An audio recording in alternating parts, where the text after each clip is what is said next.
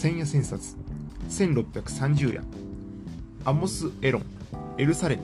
記憶の戦場。法政大学出版局。ドナルド・トランプは大統領になる前からアメリカ大使館のエルサレム移転を吹聴していた。就任してすぐにイスラエルのネタニヤフ首相と密談をした。狡猾を持ってなるネタニヤフは無論歓迎したはずだが当然のことにパレスチナ暫定政府のアッバス議長は苦い反応だ。エルサレムエルサレムにはどの国の大使館もない。アメリカ大使館も大抵の大使館もテルアビブにある。日本の大使館もテルアビブだ。テルアビブはイスラエルの首都のようだが仮の首都である。こういうことは珍しい。エルサレムを首都とすること国際社会が認めていないからだ。そこへアメリカ大使館を移せばどうなるか。こういうことを主張するとすぐ吠え皿のようになるトランプが果たしてイスラエルの外交政策に業を煮やしたのか中東にアメリカの力を見せつけようとしたいのかパレスチナ暫定自治政府を潰そうというのかその意図はいつもトランプがツイッターで吠えている思いつき同様はっきりしない。エルサレムのニール・バラカト市長はトランプの声明ににんまりとして Facebook に動画を上げアメリカ大使館移転賛成の署名運動を呼びかけた。これがエルサレムの市長なのかとがっかりさせられる。ヨルダンとパレスチナは当然の反応だがこうした計画を阻止しようとしている。中東諸国や IS はまだ何も表明していない。トランプの軽挙盲導には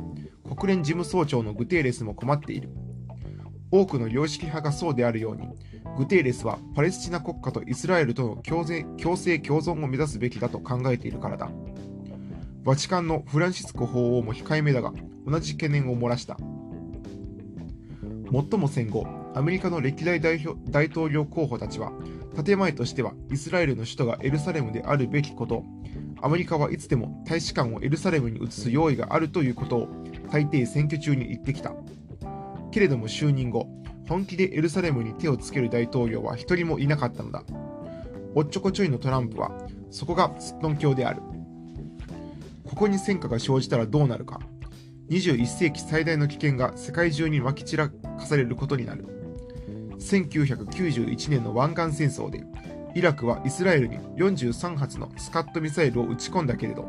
すべてはテルアビブ周辺に狙いを限定していて、さすがにサダム・フセインもエルサレムには手を出さなかった。なぜエルサレムはこんなにも危険なのかいや、エルサレムが危険なのではなく、エルサレムを安易に動かそうとすることが危険なのである。それはヨーロッパや中東にとって永遠の変更に手をつけることになるからだ。僕は中東情勢に詳しいものではないけれど、今夜はアモス・エロンがエルサレムは記憶の戦場だと言って素晴らしいエッセイに仕立てた本書を机の脇に置いてページをくりつつエルサレムがどのような世界と永遠と記憶を持ってきたのかしばし振り返りたいエルサレムはユダヤ教とキリスト教とイスラム教という世界三大宗教の聖地だのみならずわずか1キロ四方の城壁に囲まれた旧市街地中心はオフェルの丘は今もってユダヤ人地区キリスト教徒地区、イスラム教徒、ムスリム地区、アルメニア人地区などに分かれている。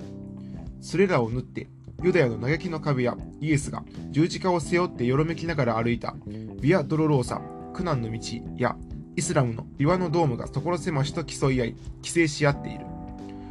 こんなところは世界のどこにもない。エルサレムとは何なのか。ウィリアム・ブレイクは、エルサレムには内なる天国の門があると綴り、ハーマン・メルビルは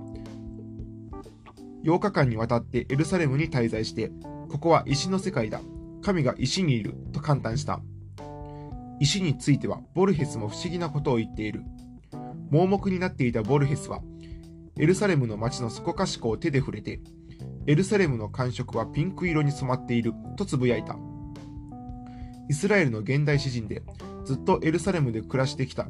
イェフダ・アミハイは何か忘れたと誰もが思っているところ、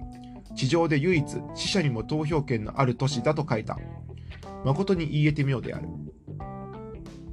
西洋と中洋が作り上げた世界に中心があるとすれば、それはエルサレムなのである。エルサレムは3000年前から世界のへそだった。そこはモーセが求めた約束の地であり、ダビデの町であって、ソロモンの宮殿の聖地なのである。また、イエスの弟子たちが集ったシオンの丘であって、イエスが処刑されたゴルゴタでもあった。ムスリムたちにとってはメッカ、メディダに次ぐ第三の聖徒である。これらは、これらはいずれであれ、輝かしい映画であって、ユダヤ教の記録であり、世界のへそとしての教示であったろう。その一方で、エルサレムは再三にわたって蹂躙され、破壊され、占拠され、そして放置されてきた。ローマ帝国はエルサレムを燃やし、十字軍はエルサレム奪還を合言葉にして異教徒を根絶やしにした。エルサレムには守る者と失う者とが、行くべき者と帰ってくるべき者とが投了にある。タキトゥスは、ユダヤ人のエルサレムは永遠に人類全てを敵に回して生きるつもりだと皮肉った。エルサレムの歴史は世界史上最も奇妙な同質と異質が共存と反目を成立させてきたトポスの物語なのだ。宗教都市だったというだけではない。エルサレムは政治都市であり、呪術都市であり、多民族都市であって天国都市だった。世界それ自体、文明それ自体を表すリアルバーチャルシティであった。かつまた、西方の人類の想像力の元凶だった。だからこういう街の栄枯盛衰を詳しく書けば書くほど西洋と中洋が組み上げた西の中心をめぐる秘密がいかに異様なものであったかが微細に見えてくるのだが大雑把な外観からもそれは十分に伺えるエルサレムの歴史にはエルサレムなりの順番がある当初は何といってもユダヤの民の承継だった。ユダヤの民の歴史はアブラハムに始まる。ヘブライ語ではアブラムで群衆の父の意味になる。創世記には神がアブラハムに私が示す約束の地を求めて行きなさいと告げるとアブラハムとその一族が故郷カルディア、メソポタミアのウル、イラク南を旅立って、ハラン、トルコ南東を経てカナーンに向かう経緯が述べられている。カナーンは父と蜜が流れるところと想像されてきた。実際は現在のパレスチナ、つまりは約束共同体イスラエルのことを言う。ある時アブラハムに神の声が聞こえた。神は私を子々孫々に至るまで唯一の神として崇めれば、カナーンのすべての地を得られるだろうと告げた。これが聖書が記すアブラハムの神との契約だ。この契約を結んだ者のみがユダヤの民であり、つまりユダヤ人であり、約束の地カナンの民で、イスラエルの民なのである。ところが、アブラハムの曽孫のヨセフの時代、この一族はエジプトに移住した。時期はエジプト18王朝にあたる。そこではかなり意外なことが起こっていた。アメンホテプ4世が登場していて、後にイクナートンと名乗った若いファラオだ。それまで雑多極まりない多神を信仰していた宗教風土を劇的に一新していた。イクナートンは世界史上初の一神教を作っていた。アートン教である。初期エジプト以来のエジプト人の信仰対象は2000近くあったのだから、それらを統一したくなってもおかしくない統一のコンセプトはマートというもので、マートは世界の本質と文明の中核を表していた。イクナートンはマートこそ一つの神として象徴できると考え、アートンという全知と王権を合わせたような神を想定して、一神教としてのアートン教を国の内外に知らしめた。歴史上初の唯一絶対神の誕生だった。そこにやってきたのがアブラハムの後衛たちだ。彼らはしばらくは厚遇されたようなのだが、やがて乱暴に扱われるようになった。奴隷のように扱われていた。これを見か見かねたのがモーセである。奴隷集団のリーダーだったかもしれない。エジプト王妃に寵愛されたという説もある。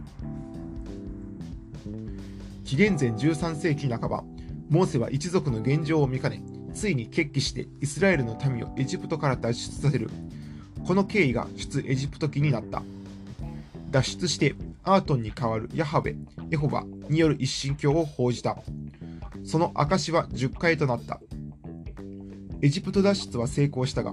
モーセらはシナイ半島で約40年近く流浪した。市内に入った当時は、その地に流行していたいささか異様なバール信仰、きっと性的解放感を伴う信仰だったと思われる、との戦いに苦労もしたようだが、モーセ自身はこの後のことをヨシュアに委ねて倒れた。あるいは殺されたのかもしれない。フロイトがこのモーセ殺害を主題に最晩年にモーセと一神教、ちくま学芸文庫を書いたことはジャック・ラカンによってよく知られている。かくてヨシアを大番頭にして一族はシナイ半島を後にするとようやくカナアンの地に入った。まだエルサレムにまでは届いていない。この後、200年ほどの間にイスラエルの民はユダヤの民として十二種族たちを整え、新たにダビデを王としていただくことになる。ダビデがしたことはエルサレムの地の獲得である。なぜエルサレムを欲しくなったのか、正確なことは分かっていないが、アモス・エロンはその地に呪呪術の力がみなぎっていたからではないか、そうした文化と風土があったからではないかと言っている。トポフィリアを引き出す魅力があったのでもあろう。僕はエルサレムが地政学的な要衝で南北イスラエルの境目をついていたからだったと思う。ともかくもダビデは戦王のサウルの暴政を退け、先住民のエプス人や海から侵入してきたペリシテ人を撃退してエルサレムを手に入れた。石を持って巨人ゴリラテを倒した青年ダビデの勇敢な逸話はこの時のものだ。後にミケレンジェロミケランジェロらによって調査や絵画になった。33年間のダビデ王の支配によってエルサレムは一旦ダビデの町となったエルサレムの中心はオフェルの丘だ10階を刻んだ契約の箱が幕屋の中に置かれ意図高き神ヤハウェがイスラエルの神の座を占めたちなみにカゴメ型六角形の六芒星として知られるダビデの星は正式にはマゲン・ダビッドダビデの盾というものでダビデの力を象徴したエンブレムになっている。ダビデの盾は第二次世界大戦後、国家となったイスラエルの国旗のど真ん中にデザインされた。ダビデの後をこのソロモンが継いだ。ソロモンの知恵という上等句があるほど聡明だったというが、エジプトに進化の例をとってファラオの娘を降下させるといった安全保障に長けていたので、外交的インテリジェンスの知恵に富んでいたのだろう。ソロモン王は契約の箱を安置する神殿 30×20×30 メートルや13年をかけたというもっと大きな宮殿を建造した。その場所はモリア、聖域、神の丘と呼ばれた。エルサレムを訪れた芝の女王は、これらの異様を見てすっかり気を奪われた。アブラハム、モーセ、ヨシュアまでのユダヤの民は、天幕と共に移動するノーマットな一族だった。ソロモンはこれを変えたのである。エルサレムに常設の神殿を設定した。これによってヤハウェに対する宗教儀礼がコンスタントになって、かつ民族一同の参画によって行われるようになり、ユダヤカレンダーが確立した。ユダヤ的民族精神が初めて芽生えただろう。こうしてエルサレムに永遠の悔いが打ち込まれたのだ。モーセの契約の根拠がエルサレムになったのだ。どんな組織的共同力もどこかでほころびが来る。分裂が起こるか解体が進む。紀元前923年頃、ソロモンが没すると、王国は北の十種族による北イスラエル王国と、エルサレムを拠点とするユダ族たちのユダ王国に分かれた。北王国は前722年、アッシリアのサルゴン王によって滅ぼされた。北の十種族は失われた民となり、アーサー・ケストラーの探索をもってしても、今もってその消息は明らかではない。エルサレムはどうなったのか。前586年、新バビロニアの王、ネブカドネザルの軍勢によって落とされた。ユダ王国は滅亡し、エルサレムは蹂躙され、神殿は破壊され、ユダヤの民の多くがバビロン、新バビロニアの首都に強制移住させられた。いわゆるバビロンの補修だ。けれども、この補修こそはユダヤ教の現在につながるユダヤ人の再起と再起の魂を植え付けた。実際にもシンバビロニアが前539年にペルシア帝国に滅ぼされると、バビロンのユダヤ人およそ15万人の4分の1がエルサレムに帰還した。帰還したユダヤの民は早速神殿を再建した。第二神殿と呼ばれる。第一神殿との違いは、第二神殿には契約の箱が入っていなかったことである。行方不明のままだったのだ。このことは後々なんと多くの憶測とデタラメな冒険談やファンタジーやとんでも本を生んだことか。僕はこの第二神殿の空っぽこそヨーロッパの想像力の源泉になったのだと思っている。エルサレムの永遠と危険を空っぽが封印してしまったのだ。この後、エルサレムのユダヤ人は自治を許されるのだが、統括者はペルシア帝国やアレクサンダー大王後のプトレマイオス朝やセレオコス朝であって、エルサレムに根拠めいたものなど感じなかった。挙句、全63年にローマ帝国によって俗領化させられた。ローマ将軍ポンペイウスが、ついではヘロデ王が君臨した。エルサレムの管轄者がくるくる変わっているとき、ユダヤの民の方にも結束と分裂が起こっていた。新たな指導力を発揮したのはハスモン家である。前168年、ハスモン家の三男、マカバイオス、イェフダともいうが、シリアを拠点とするセレオコス朝の支配を跳ねのけ、エルサレムに進軍して神殿管理を試みた。やはりユダヤの神しかエルサレムに根拠を見出せないのである。が、ここにも分裂が起こる。ハスモン家は内紛状態となり、サドカイ派、パリサイ派、ベッセネ派に分かれ、他にゼロー隊、熱心党やクムラン集団などが動き出した。ソドカイ派は祭祀階級を固め、パレサイ派は立法を重視して正教分離を図った。その後のユダヤ教の骨格を作り上げたラビのユダヤ教のルーツはパリサイ派にあった。エッセネ派とクムラン集団については、未だ歴史研究が解明しきれていないのだが、おそらくはここから原始キリスト教団のプロトタイプが生まれ、クムランが想定したメシア、救世主の思想と義の教師のモデルを経てナザレのイエスが登場してきたのではないかと思われるこれらのことはクムランが必守していた司会文書の解読とともに次第に謎が解かれつつある。エリオット・アベカシスのクムラン角川書店がそこそこ詳しい。ハスモン家が分裂している渦中ローマ帝国のリーチコントロールがユダヤ一族とエルサレムに及んだ。特にヘロデオとその父のほぼ半世紀に及ぶ支配は常軌を逸しているほどに暴虐的で残忍だった。ヘロデオはユダヤにばかり残忍だったのではなく、自分の妻とその母親、2人の息子も処刑して、その悪名をクラナッハやゴヤや、オスカー・ワイルドやクリムトやビアズリーのサロメとして残している。実際には、ヘロデの息子でガリラヤ地方の領主だったアンティパスが妻の連れ子のサロメとの約束を果たすために預言者ヨハネ、ヨカナーンの首を切ったというのが初期の伝承なのだが、いつしかアンティパスもヘロデのことと解釈され、アンチキリストとみなされた。ヘロデは、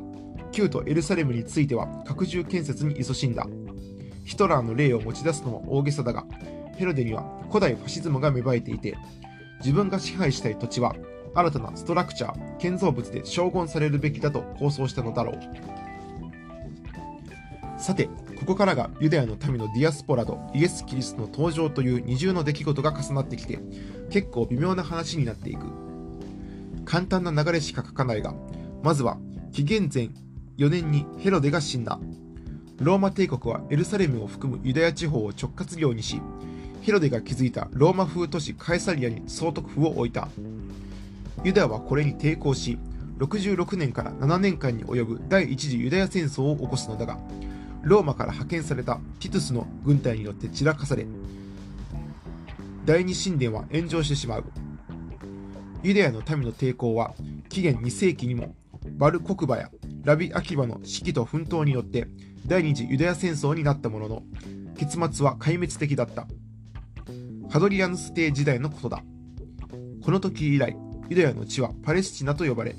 ダビデ・ソロモンの映画を示すべきエルサレムに残ったのは、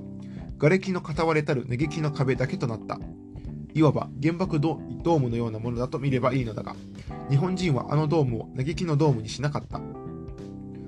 それより何より、エルサレムの決定的荒廃は、神殿を失ったユダヤのためにこれ以降、ディアスポラ、離散民として各地を流浪することを強いたのである。こうした中、イエスが誕生する。ヘロデとは愛前後してナザレに生まれ育ったイエスは、おそらくエッセネ派やクムラン集団と深く交わり、あるいはその一員の誰かの子として生まれ育ち、メシア思想を持ってエルサレムにやってきた。120名ほどの者たちがシオンの丘などに集まって、後のシオニズムのルーツ、イエスの言葉に耳を傾けた。イエスは自分がユダヤ人のラビであると公言していた。イエスがエルサレムに入ったのは杉越の祭り、ペサハの直前である。早々に人気が出ていた若いイエスは、何の警戒もなく第二神殿のあたりで祭司長や立法学者と議論をする。クムラン集団のディベートで鍛えられていたイエスの言説の前に、彼らは明らかに劣勢になった。このままでは正当ユダヤのメンツが台無しだった。祭司長たちはユダをこっそり買収してイエスを貶める計画を練る。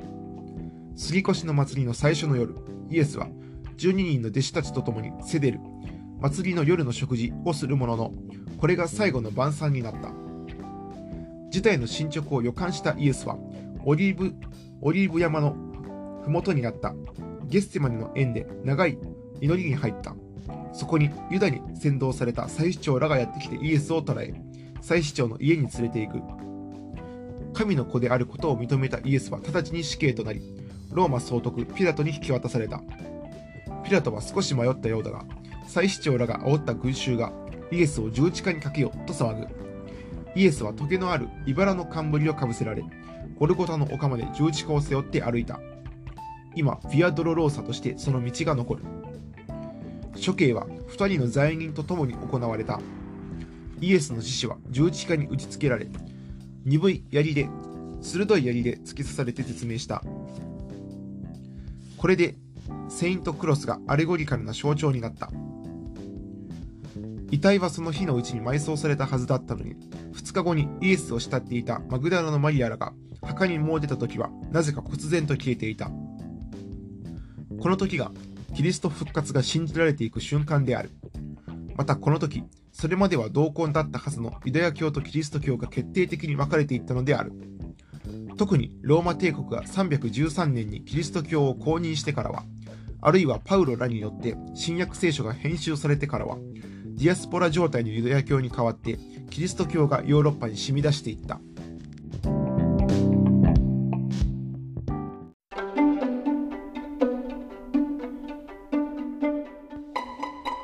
蹂躙されたエルサレムはどうなったのか。一人の貴婦人によってキリスト教の聖地になったのだ。この貴婦人はローマ皇帝コンスタンティヌスの母号のヘレナである。ヘレナはイエス・キリストの足跡が荒れ放題になっていることに心を痛め、せめてゴルゴタの丘の場所を特定したいと思い、326年にエルサレムを訪れると、3本の十字架の跡、埋葬された墓の跡があることを確かめた。ゴルゴタにあたる聖墳墓教会、ゲッスまでにあたる万国民の教会、イエスが鞭を垂れた場所に建てられたムチ打ち教会、復活後40日で昇天した自責にあたる昇天教会などが今もエルサレムを飾っている。しかし歴史の中のエルサレムは、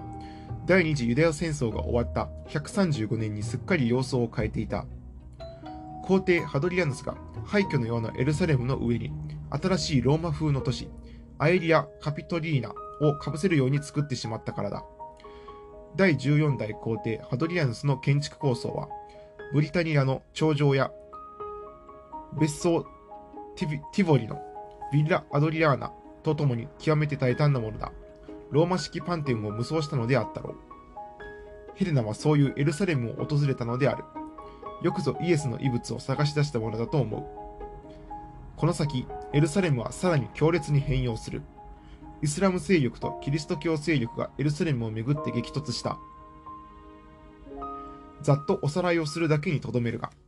第一には、イスラム社会がメッカ、メディアに続いて、ついで、エルサレムを聖なる都とみなした。これは相当大きな認定である。ユダヤの民でもキリスト教徒でもない異教徒がエルサレムに永遠の根拠を見出したのだ。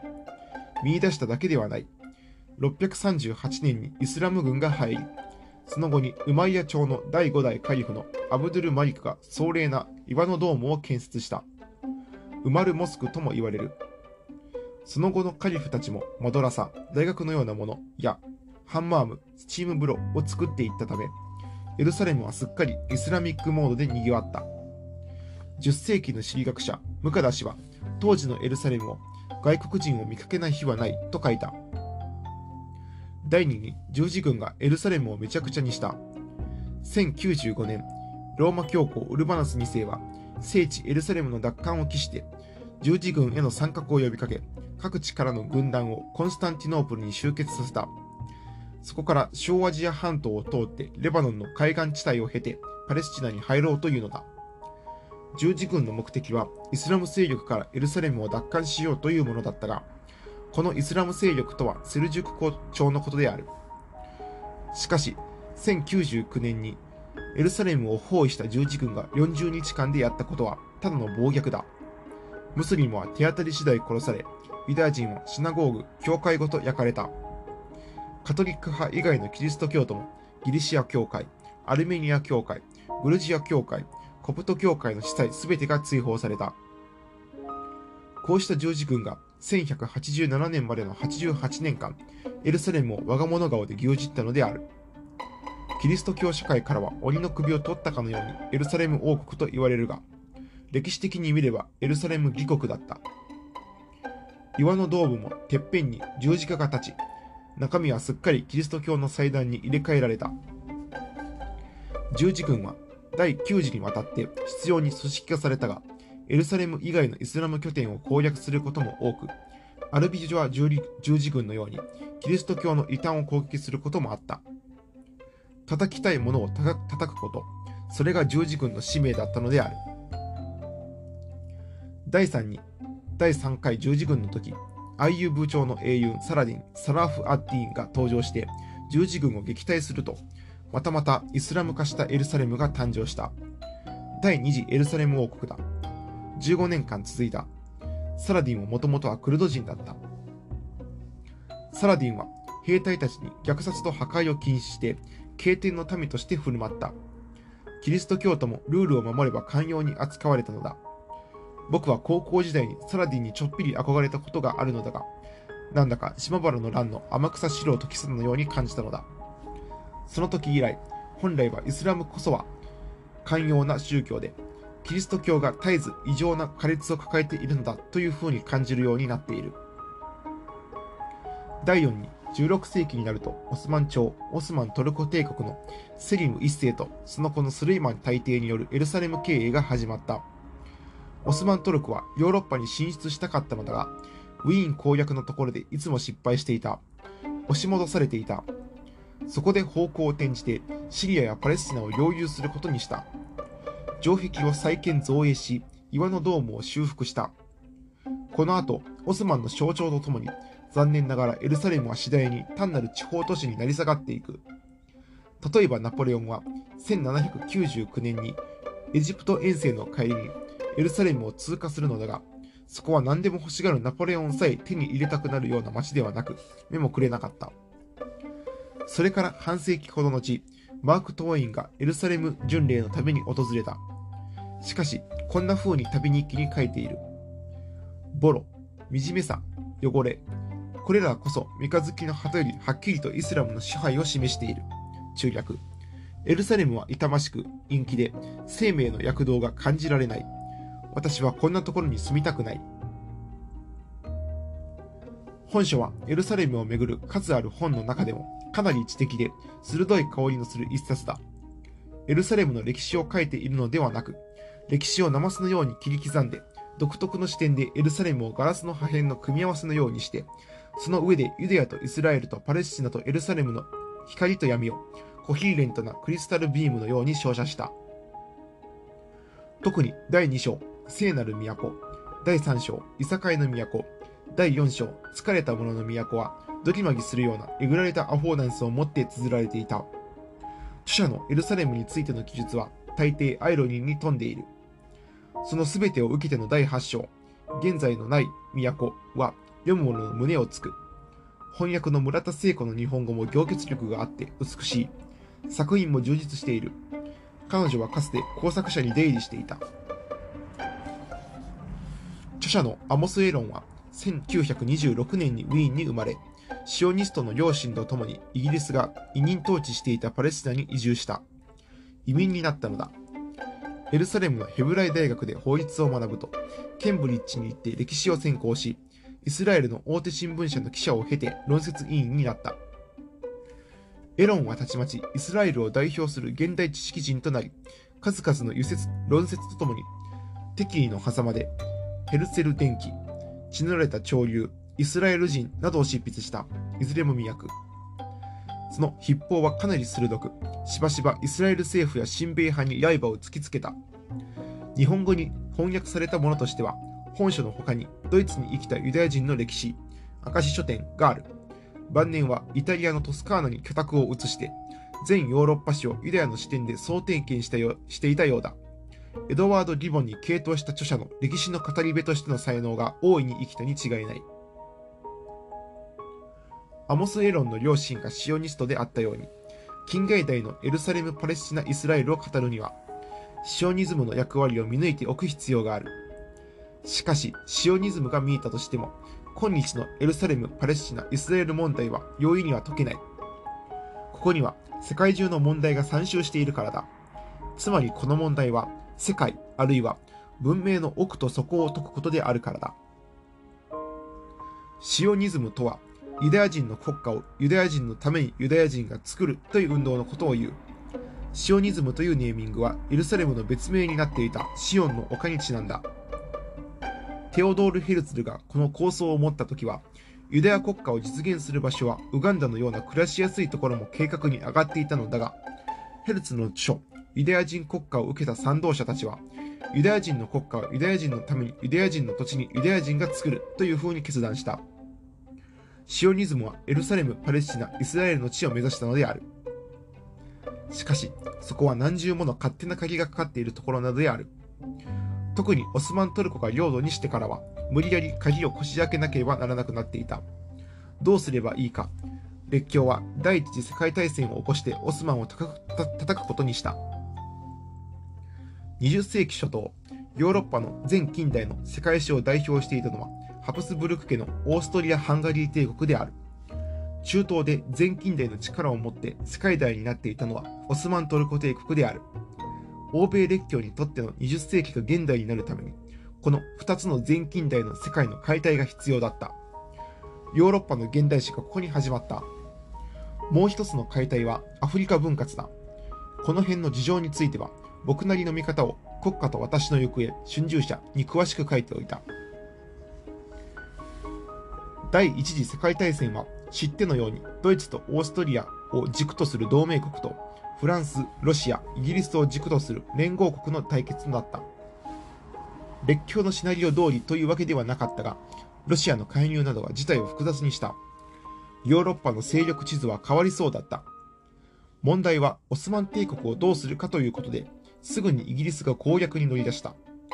その作戦は密約と陰謀と欺瞞に満ちていた。主に3つの作戦を発動する。作戦 A では、強力な軍事力を持つオスマン帝国を牽制するためにアラブ人を先導する。イギリスはメッカの大衆、フサイン・イブン・アリーをそそのかし、戦争後のアラブ人の独立を条件に、オスマン帝国に反乱を起こすように仕向けた。カイロの高等弁務官、ヘンリー・マクマホンは、この件に関する10通の書簡を送り、その中で反乱の反乱のお礼として、フサインが当主であるハシム家がアラブ王国を作れるようにすると約束した。フサイン・マクマホン協定である。アラブの反乱にあたっては、アラビアのロレンスこと、トマス・エドワード・ロレンスが、大主フサインの三男、ファイサルと示し合わせ、アラブの砂漠の民と共闘したことになっているが、ロレンスの次女、知恵の七柱、細部にわたる真相はまだ分かっていない。作戦 B として、イギリスはフランスと組んで戦争後のオスマン帝国の領土を両国で分割統治する密約を結んだ。トルコ南部、レバノン、シリアにまたがる地域をフランスが統治して、パレスチナ、ヨルダン、イラク、ペルシア湾岸の地域をイギリスが統治しようというものだ。二人の外交官、イギリスのマーク・サイクスとフランスのジョルジュ・ピコの秘密協定だったので、サイクス・ピコ協定という。これでイギリスはパレスチナ方面の戦後シナリオを確保した。作戦 C では、イギリスはユダヤ人国家の建設を我々は大いに支持しますという意思を外務大臣アーサー・バルフォアが第2代ロスチャイルド男爵への書簡にして示した。実際の書面ではユダヤ国家ではなくユダヤ人の居住地としてのナショナルホール、ホーム作りに尽力するとなってはいるものの、これはシオニズム運動をイギリスが応援し、そこにロスチャイルドの資金が供与されるという計画を表していた。身勝手極まりないバルフォア宣言として知られる。3つの作戦はイギリスの3倍児だったが、この相互に矛盾するような密約の絡み具合こそが、第一次世界大戦が連合国側の勝利に終わったと同時に、次々に帝国主義的な野望の果実をもたらした。オスマントルコは見る影もなく解体して共和制に移行した。分取り作戦の方は、イギリスがシリアの南半分をトランスヨルダン王国とパレスチナに分けて統括し、イラクを委任統治するようにした。フランスはシリアの北半分をシリアとレバノンに分けて統治した。かくてエルサレムにイギリスのアレンビー将軍が入場し、30年にわたる委任統治が始まったのである。そこはもうダビデの町でもシオンの丘でもなかった。アモス・エロンは第二次世界大戦がユダヤ社会に恐怖をもたらしたこと、すなわちナチスドイツによる反ユダヤ主義が席巻したことについてはあまり触れていない。ナチスの反ユダヤ主義はエルサレムやパレスチナに特有のものではなかったからだ。エロンが重視しているのは大戦中及び大戦後を通してユダヤ人とアラブ人がまたユダヤ人の中の2つのコミュニティが深刻な対立関係に入っていったことだ。パレスチナに作られたユダヤ人社会はディアスポラ型のユダヤ人社会と区別してイシューブと呼ばれていた。イシューブはイスラエルの地に住み着いているユダヤ人たちの社会といった意味で、シオニズムが強調していたディアスポラ型の拠点の拡張ではない。この違いがやがてパレスチナのユダヤ人に2つのコミュニティをもたらし、その融和を困難にさせた。ユダヤ人とアラブ人が対立するのは、もとより予想されていたことだ。特にユダヤ人がイシューブによって住居地域を確実にユダヤコミュニティにしていくと、アラブ人は自分たちの生活の土地が奪われていくと思い始めた。シオニズムの波及もアラブ人に警戒感を抱かせた。こうして1936年から3年に及んだアラブの大放棄は、シオニズムに対する徹底抗戦となった。エルサレムのムフティ、イスラム教大法官で、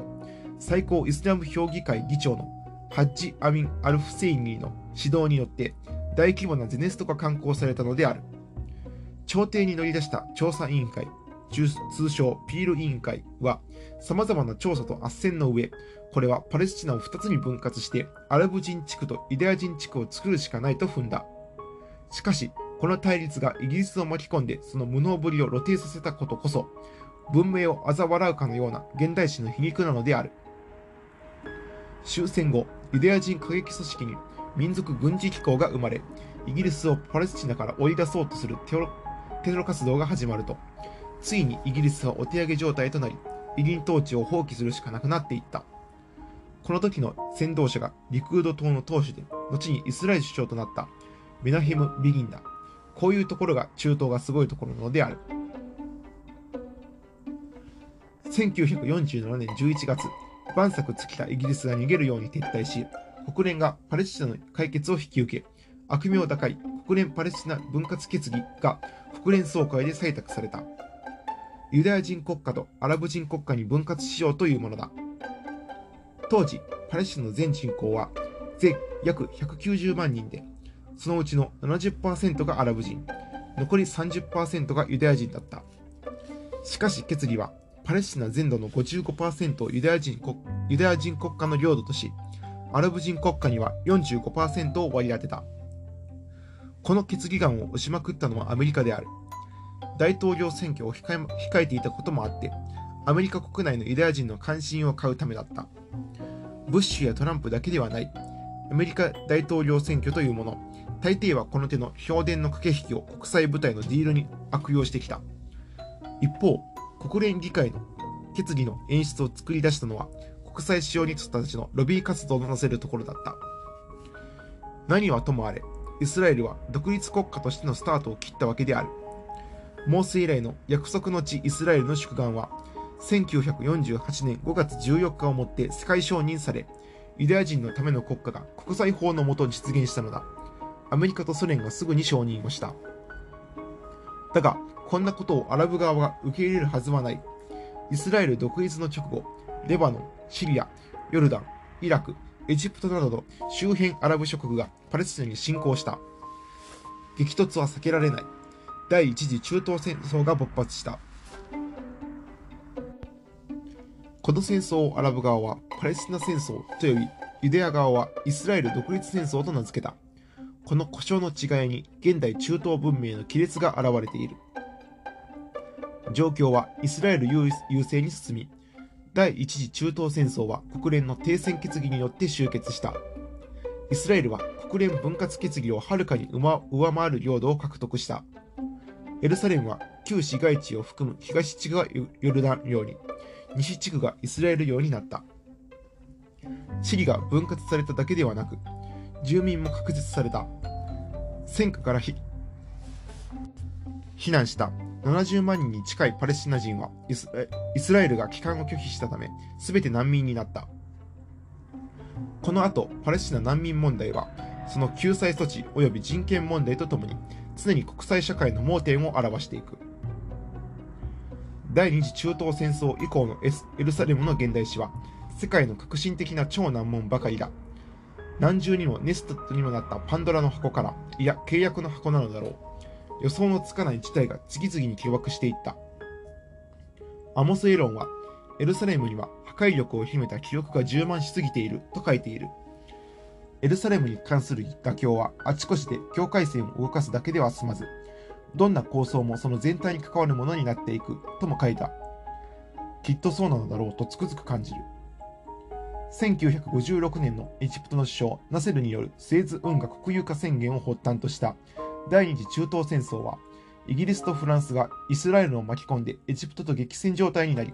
結果エルサレムは分断されて北東南をアラブが支配した。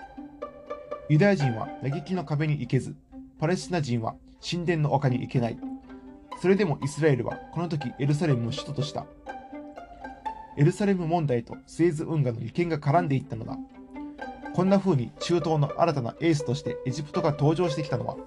国際社会には意外な挙動だった。どこの外交官も予想もつかないことだった。しかもナセルは巧みにソ連を引き込んだ。僕に数ヶ月に一度は正常の五濁戦を垂れる父が、ナセルはおもろいな。これからの世界はナセルと毛沢東やな。と言っていたことが未だに耳に残っている。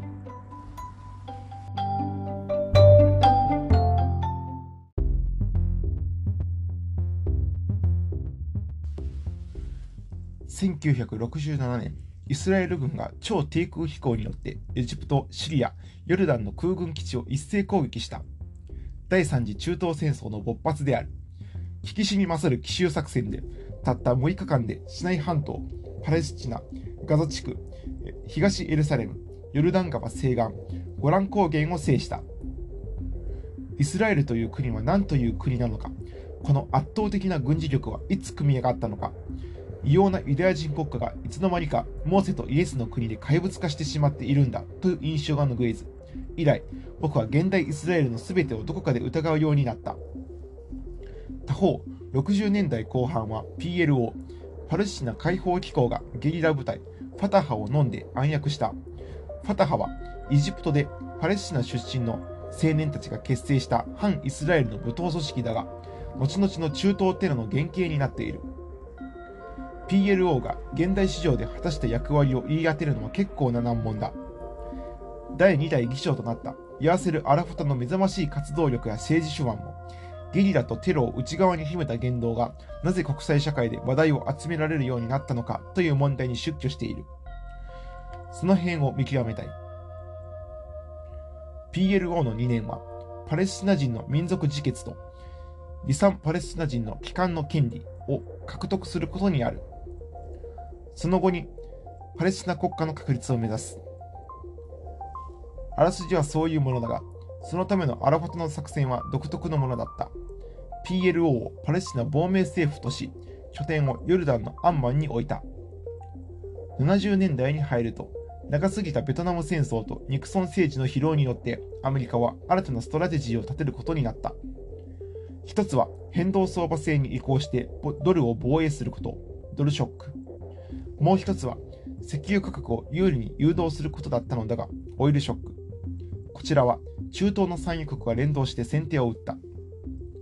これで、ベースの冷戦の様相がガラリと変わってきた。中東介入の度合いによって両国がしのぎを削るようになったのだ。この方針が後のソ連のアフガニスタン介入とビンラディン、またアメリカのサウジ介入とビンラディンというあの図式にまで続いた。こうした中、ファタハを含むパレスチナゲリラのテロ活動が国際社会とアラブ社会の不況を買うようになり、ヨルダンのフセイン国王が PLO の退去を命じた。パレスチナゲリラのテロ行為は1967年では145件だったが、3年後に789件にその2年後には2390件にまでなったのだ。この大量伝打が中東テロリズムの本質である。しかし、こうした事情の張本人であって、どんな犯罪行為も異彩知っていたはずのアラファトは、さっさとレバノンのベイルートに拠点を移すと、一転して交換増育作戦を見せていったのだ。作戦は功を奏して、アラファトの国連演説にまで化けた。その頃僕は工作者で雑誌 U を編集しながら、国際同時通訳のチーム、フォーラムインターナショナルとも毎日仕事をしていたのだが、当時のリーダー、小畑和恵には、のめつくまなく PLO 関連の相談が来ていたので、何度も何度もアラファトをめぐる議論をしたものだった。小畑は、アラファトの魅力は欧米の価値観では説明できないと言っていた。アラファトはエルサレムきっての名門、フセイン家の御曹司である。カイロ大学で土木工学を専攻し、卒業後はエジプト軍隊のエジプト軍隊の予備将校をしていた。クウェートでは技師にもなっている。同じく土木工学を専攻した下神戸淳さんが、中東のゲリラは、ゲリラには土木が、イスラエルに対抗するには工学が必要でしょうね、と言っていたのを思い出す。もう少しだけエルサレムの現代史をかいつまんでおくが、1973年からの第4次中東戦争が勃発すると、米ソ代理戦争の様相が強くなり、担い手もガラリと変わっていく。特にエジプトではナセルが没して、アンワル・サダトが大統領して登場し、ナセルのソ連寄りの外交をアメリカ寄りに変える。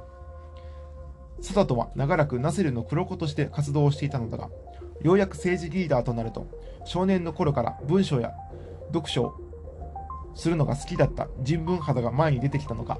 アラブの社会文化的の並行力を作り出したくなって、イスラエルとの和平に乗り出したように見える。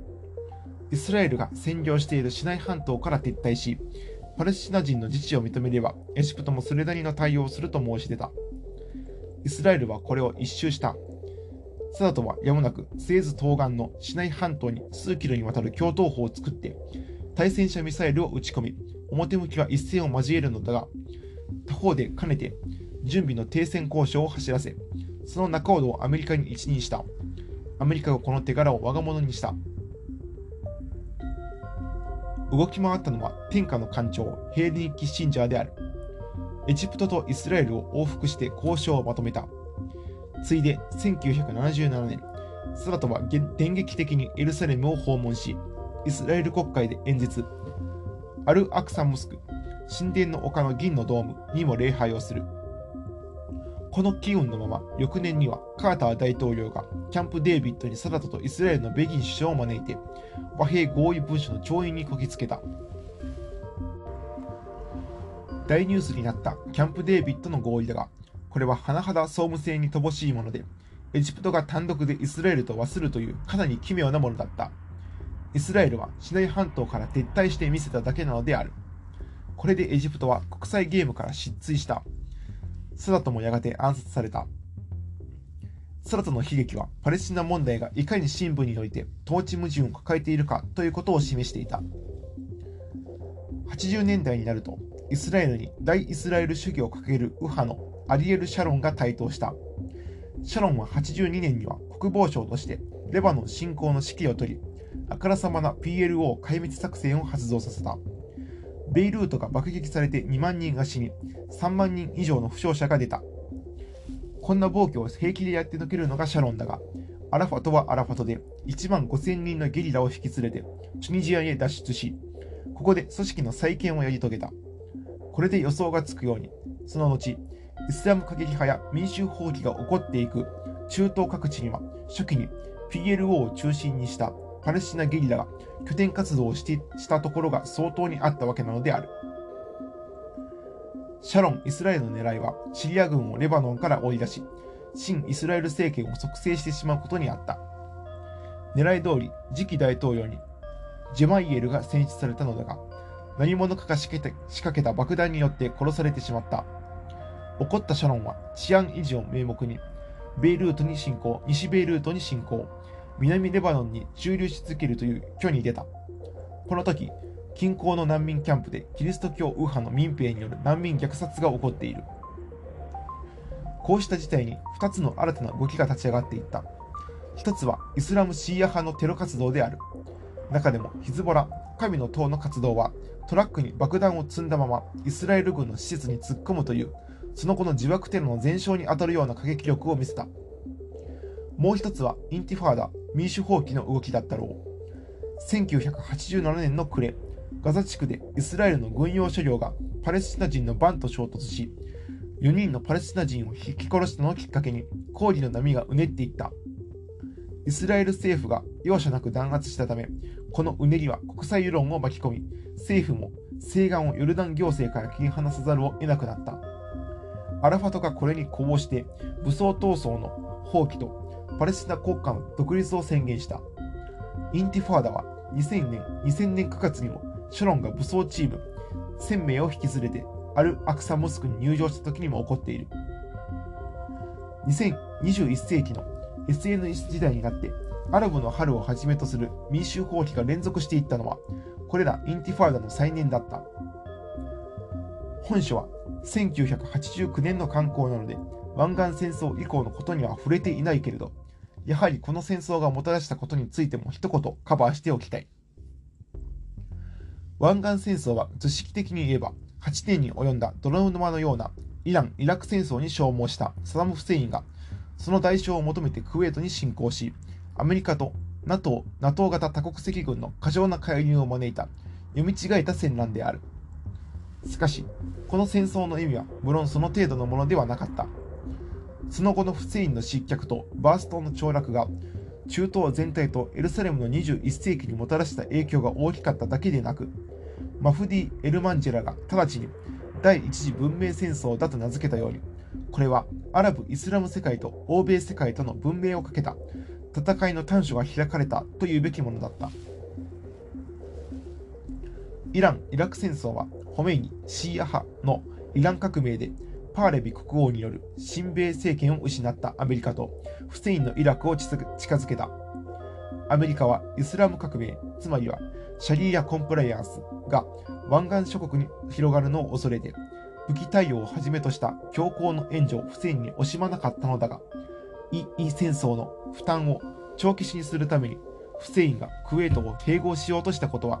アメリカ優位の石油保有バランスを狂わせると見たアメリカを危惧させた。少しうがって言えばフセインが湾岸戦争を受けて立つことに積極的だったのはイスラエルを巻き込めると読んだからだ。